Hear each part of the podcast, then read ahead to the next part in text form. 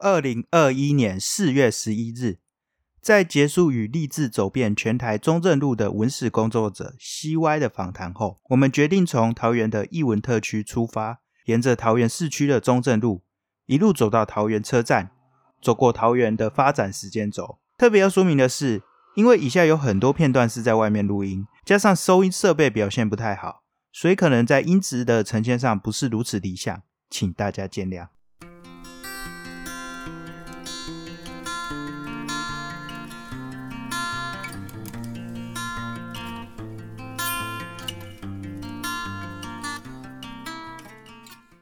呃，那就是我现在跟 CY 开始准备来一趟呃桃园中正路之旅。那我们其实算是从一半开始走，然后从呃桃园的艺文特区的艺文中心这边开始走到火车站。那沿途其实有蛮多呃很有意思的人文风景。那现在我们要去的地方是先从呃艺文特区这边。那艺文特区本身是一个算是桃园新兴发展的地方，然后你可以看到这边四周各种。华丽浮夸的豪宅，然后就是让人有一种在另一个跟市区比起来是相对来说是另一个世界的感觉。那艺文特区附近都因为捷运的施工，所以正在盖，就是被围了起来那个艺文特区的部分。然后一旁你可以其实可以看到，另外也有在盖桃园图书馆。总之这边就是一个一直在不断在新建新东西，然后各种你可以看到各种围篱的一个地方。中正艺文特区又称桃园艺文特区，是桃园近来发展的重点区域。在这里有着地标性的建筑桃园展演中心，而邻近则有着如不同世界般的高楼大厦，富丽堂皇的显现这一带的不凡。这里是个仍然在发展中的地方，所以我们可以看到有许多建筑仍在兴建，如展演中心后方的桃园图书馆总馆，未来将成为桃园的文艺新据点。此外，展演中心旁正在新建中的桃园捷运绿线，带给了人们对这座城市未来的无尽想象。我和西湾迷失在这正在发展的浮华中，并走进了展演中心，看了一场小展览，感受艺术造镇的想象。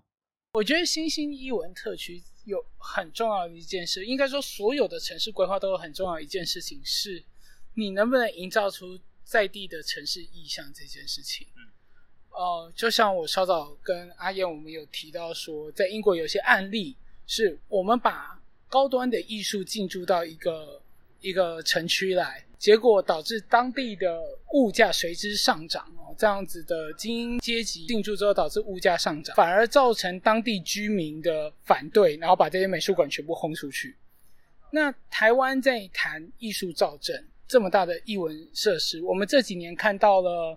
台北在盖北流，建南站还有一个一直盖不好的东西。然后桃园，我们现在在桃园展演中心。然后高雄也办了自己的那个流行音乐中心。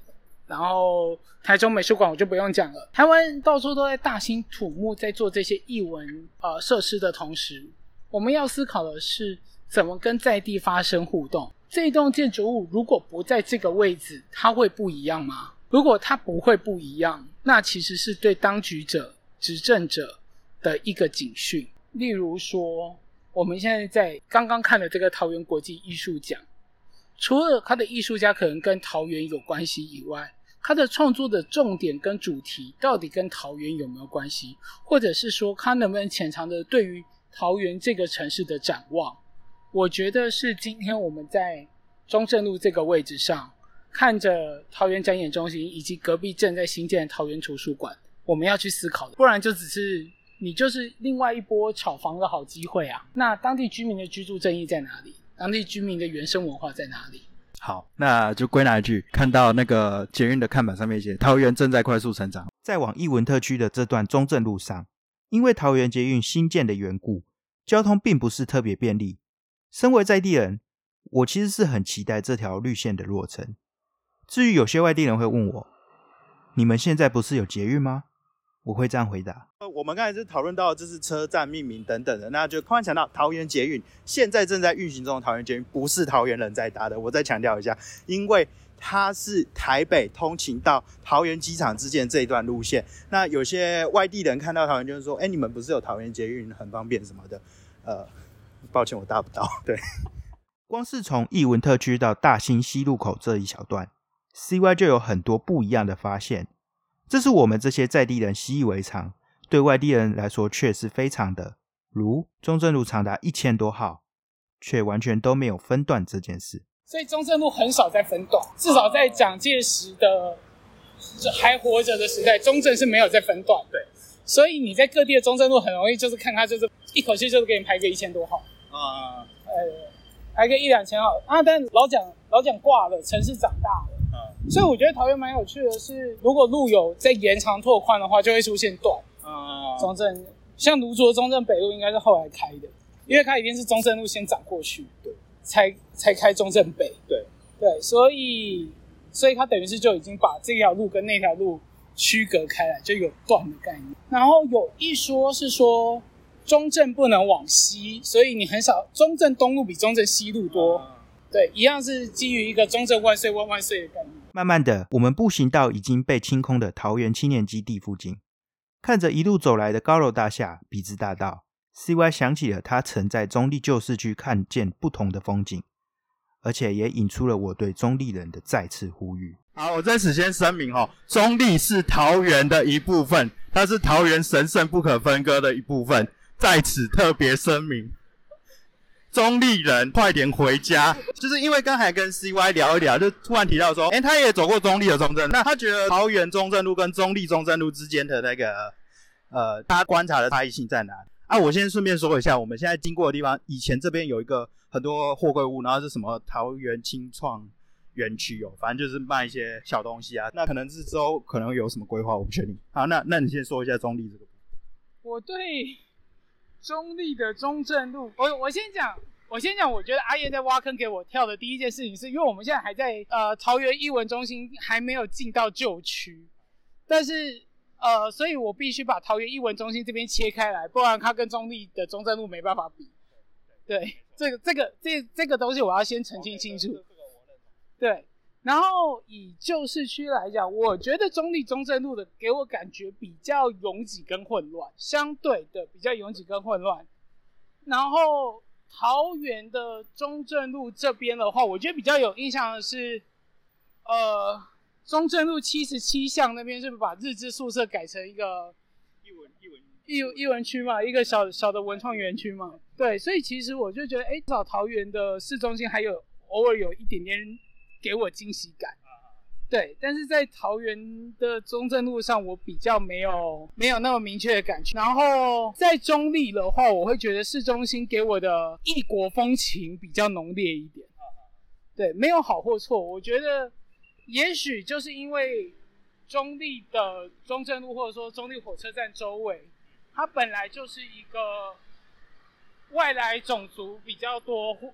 比较包容的一个社区样态，所以自然它会长得比较乱。然后桃园呢桃园这边的话，就会就有自己的一个路子这样子，那个城市意向好像比较明确一点点。天哪，我这样讲话好小心哦！这样够政治正确吗？呃，不用不用不用担心这个东西。那我先在就是解释一下，呃，刚才有提到中立可能比较稍微比较乱一点。那呃，另外刚才有讲到说桃园的这边有那个。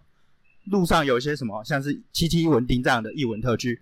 那我先帮中立平反一下好了，毕竟我们不要这么的那个。中立其实最近也是开始有一些，你说那种日式的古迹什么，它也是有在做。那沿着中正路，我记得就是转几个弯也是可以到了。对，那个中平路故事馆。对，那那个立小故事馆。对，呃，我先认真说一下，因为其实。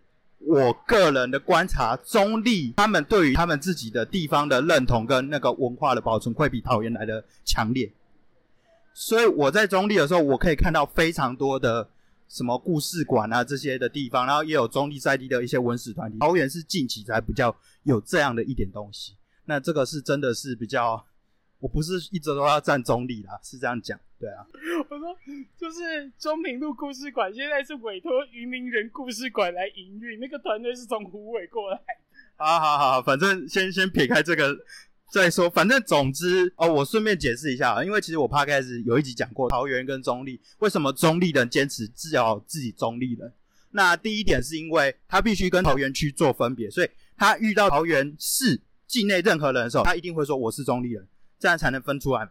那第二点是在于说，呃，整个发展上，其实中立跟桃园算是蛮相近的，然后彼此又有一点的，又有一定的距离啊。我以台北的观点来看的话，应该就是松山区到新店区的这样的一个距离，所以其实有点远。那这样子南北双都心的发展，会让彼此之间就是有一个竞争的一个感觉在啊。那蛮有趣的事情是，中立跟桃园啊，那它在以前的时候，其实。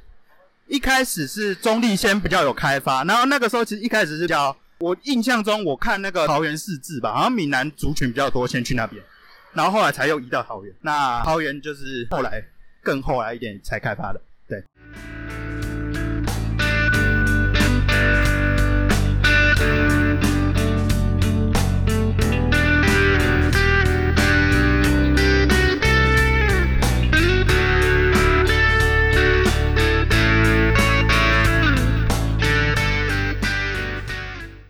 以大兴西路作为一个分界，在过去的慈文国中作为一个端点，离开大兴西路后，也差不多离开艺文特区的范围。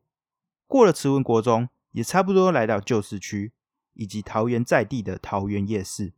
而说到桃园夜市，我总是很想炫耀手摇饮密度特别高这回事。我们现在已经慢慢从呃刚才经过慈文国中走到桃园市的中正，呃，算是接近桃园夜市这一带。那有个很有趣的东西是桃园夜市那附近那一段啊，是桃园的，就是手摇饮料店最密集，好像就是全台湾数一数二密集的地方。那我自己身为一个在地的人，印象就是说那边的手摇饮料店真的超级多，大概走两三步就一家，然后不知道为什么密度可以高成这样，那就是一个很有趣的现象。现在就是慢慢的往 就是我家的方向，桃园夜市的地方走。那很有趣的部分是。桃园夜市，据我的了解，以前好像是就是一整从那个大庙口，就是我们等下会去的那个呃景福宫那个庙口，然后到现在桃园夜市所在位置，就那一段全部都是夜市。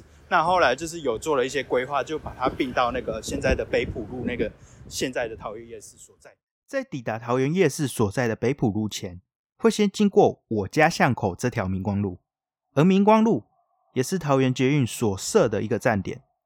至于它具体的站点位置在哪，我是花了很长一段时间才想到的。呃，我先讲一下，我们现在从刚才一路走走到明光路口，那就是我家附近。那从这边又开一条新路，叫明光东路，就继续走下去。那边有一个新的从化区，那还都还在盖房子。然后这边有一站叫明光路站，然后可以看到是在中正明光路的这个交接口。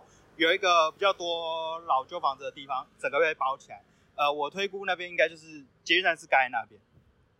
那有什么心得？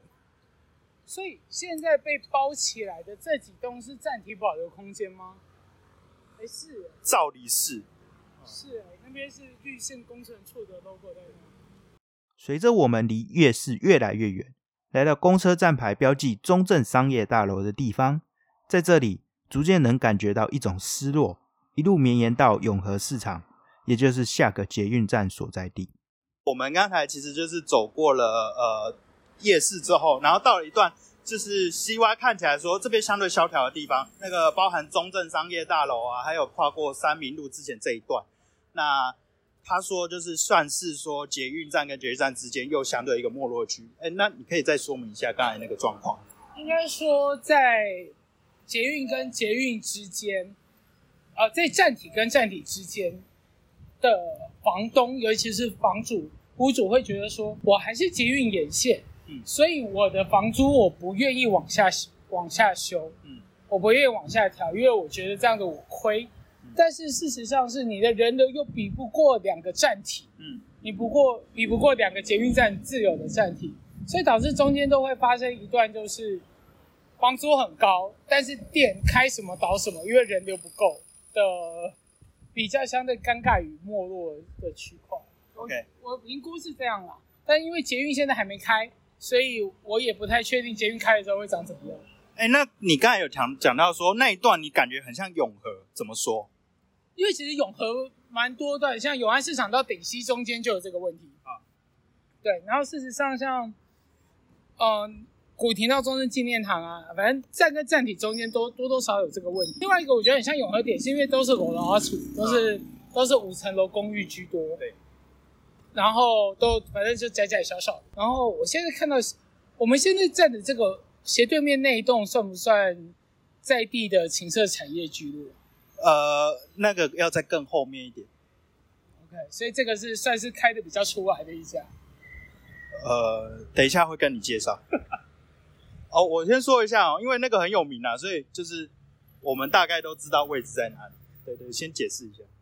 走到永和市场，如今将改建捷运站的市场，里面的摊商皆已撤出，只剩下空荡到让人孤寂的宁静，还有时光静止在某一刻的面貌。因为市场临近仍然有不少摊商店铺，所以人都闻到一些味道，听到一些声音。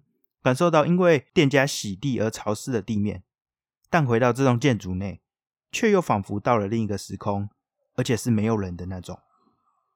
过去这个日本时代的第一消费市场，还有餐厅与戏院，因为消防法规的缘故，目前仅在一楼与地下室有作为市场用地。未来这里将改建为桃园捷运绿线 G 零八站，原本在此的摊商将移至中继市场。直到桃园捷运完成后，会再请摊商回来，变成一座与捷运与市场共构的大楼。但未来谁也说不准。随着捷运的建造，过去一些市场记忆势必遇到冲击，那些摊商也不见得会愿意再回来。要怎么兼顾发展与记忆的保存？这是一个非常重要问题，有时候重要程度甚至超过发展本身。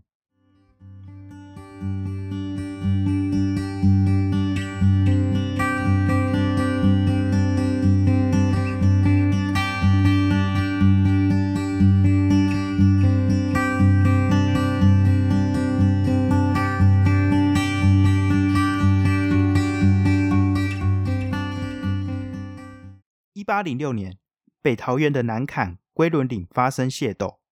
面对泉州人的强势，以漳州人为主的桃仔园聚落，为了强化防御，便在一八零九年筑起以现今景福宫为中心的土城，范围大概是在今日桃园市春日路、成功路、三明路二段等形成的范围。然而，这样的旧城在进入日本时代后，因为市区改正的计划而被拆个精光，徒留给后人无尽的追忆和想象。以桃园人口中的大庙景福宫为中心，离开永和市场后，我带着 CY 走访这座桃园人的圣殿，以及一旁新修复好的古迹大庙口派出所，好好认识这座古城的老故事。我们现在就是从那个刚才离开永和市场走到现在的桃园大庙，就是桃园人俗称的大庙，也就是景福宫。那旁边最近有一个重新整修好的古迹，叫大庙口派出所。在以前，它就真的是这边的大庙口的派出所。那在这边有一个小小的展览，就是介绍说，呃，大庙的历史，然后还有上面就是介绍桃园城这个东西。那我顺便再介绍一下桃园城哦，就是其实以前桃园也是有一座桃园城，现在的景福宫大庙为中心，然后去以它为中心，然后一个范围。那大致上来说，范围不大，但是它很重要一点是，就是它算是少数呃民间自己出资建造出来的一个城，所以很特别。离开了庙口派出所，我们现在直接到桃园的代表地标大庙。那所谓大庙就是景福宫嘛，然后。它主要里面是开张圣王，那就是以前的那个桃园市的中心，市城的中心。那这边就是漳州人盖的，因为全章械斗，漳州人退到这边，然后盖的这个呃开张圣王庙，然后以这个地方为中心，然后建了一座桃园城。那当然，这座桃园城在日治时期因为市区改正的一些规划，然后就拆掉了。那不过其实这座。大庙很有特色。第一点，除了是历史悠久，第二点是它的那建筑构造是非常华丽啊。但是我这样讲，其实很多人会听不懂，因为我自己也不懂，就是什么歇山式的假四垂屋顶啊，这种，就是 你除非真的很有研究，不然看不懂。但是我觉得很有趣的是，它这边的范围蛮大，然后你走进去里面可以看到那种花砖，很特别的那个老花砖，听说那个价值就。每一块都是就一一个土地的价值之类的，对。那你可以走到里面，可以看到有一些匾额，然后它的匾额都是历史很悠久的。那总之，我是觉得你是来桃园走走看看的话，你一定要来大庙这边，算是真正的朝圣。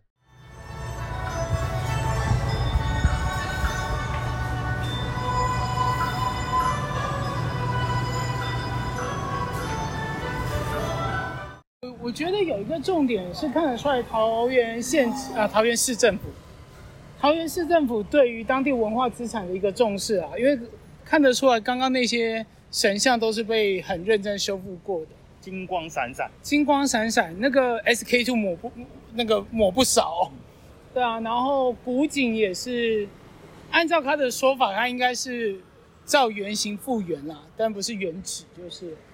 对，因为我记得我上次来桃园中正路的时候，就觉得这是一个嗯，一个莫名其妙在路中央的存在。但至少我们刚刚在大庙口派出所，再加上整个大庙景福宫，我觉得看得出来市政府对于这个这方面的关注。那我觉得有一个重点是，我们很会制造新的场馆出来，嗯，但是后续这个场馆要怎么维运？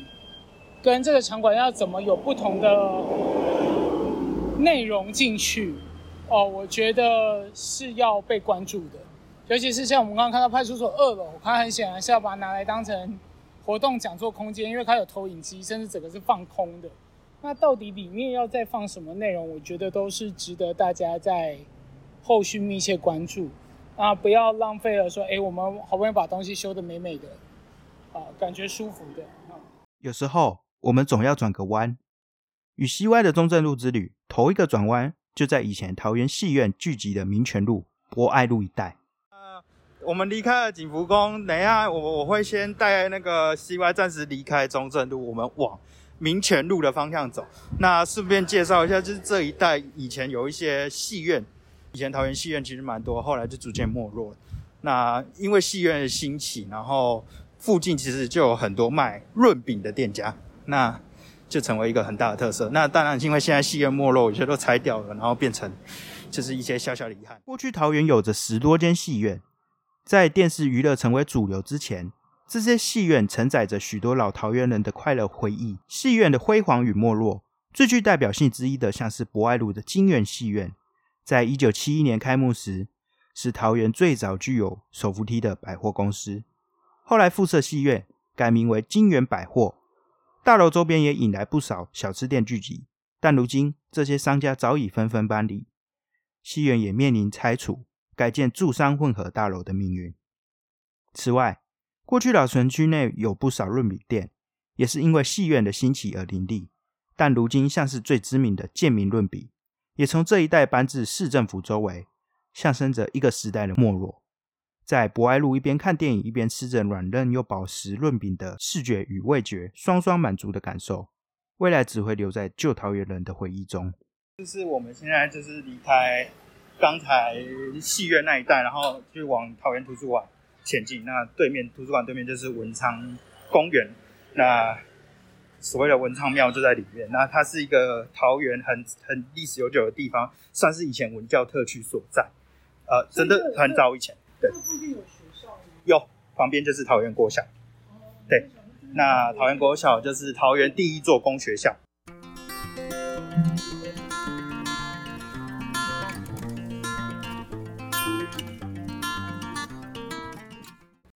离开文昌庙，小绕了桃园近来热门的艺文聚落七七艺文町后，也差不多快到了车站。但我发现，我竟然忘记把最重要的部分——桃园第一街新民老街。给遗忘了，于是我又带着西外往回走。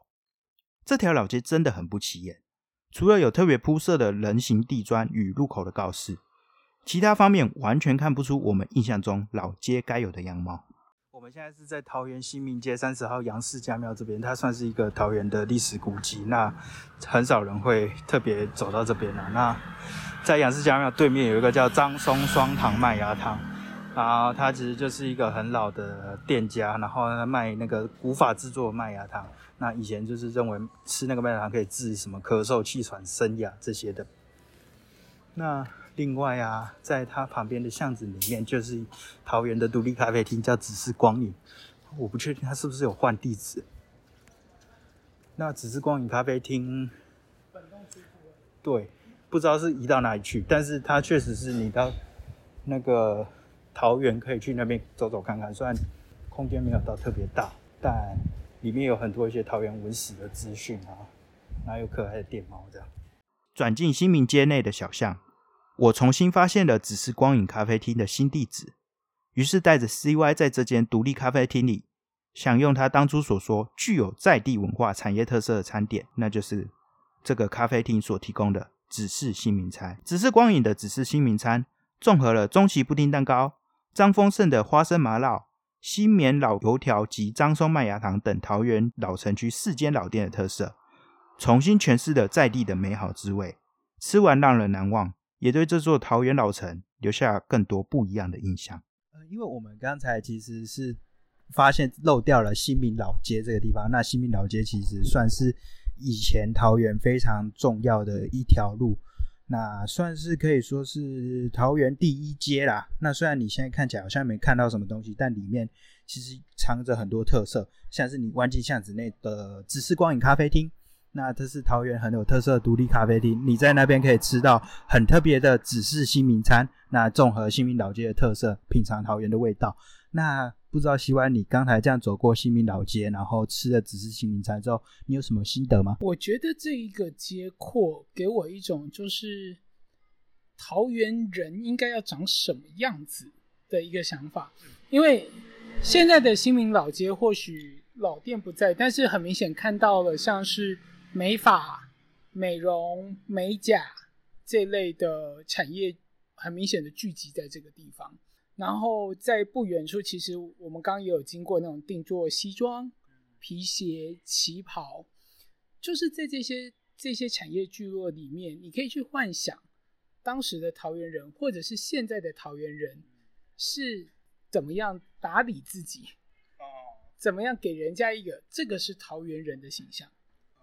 对，那当然，刚刚吃了就是在城市光影咖啡馆的这样的新名特色餐。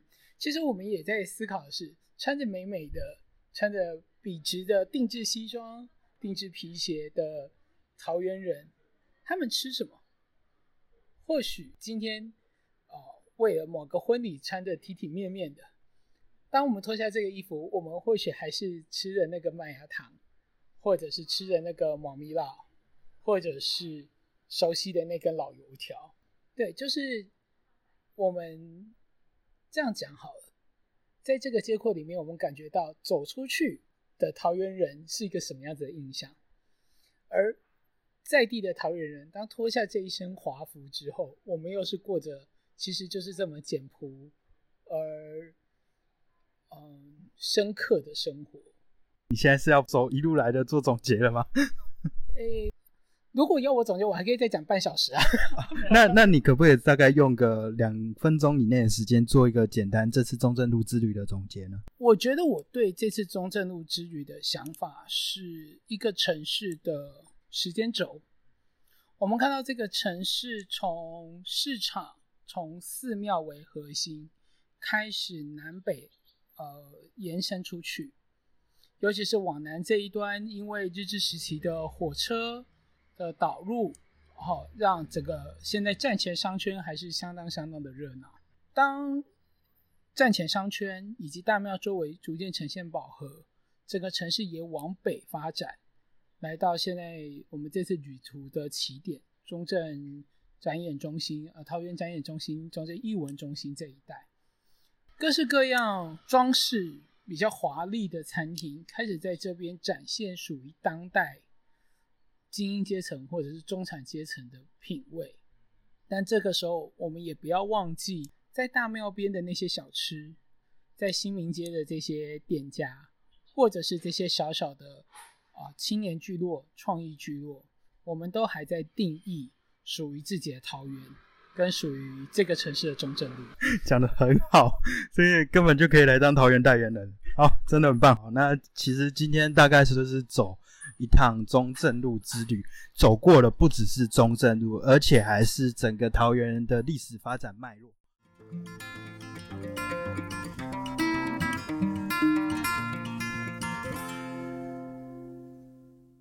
我们都还在定义桃园的模样。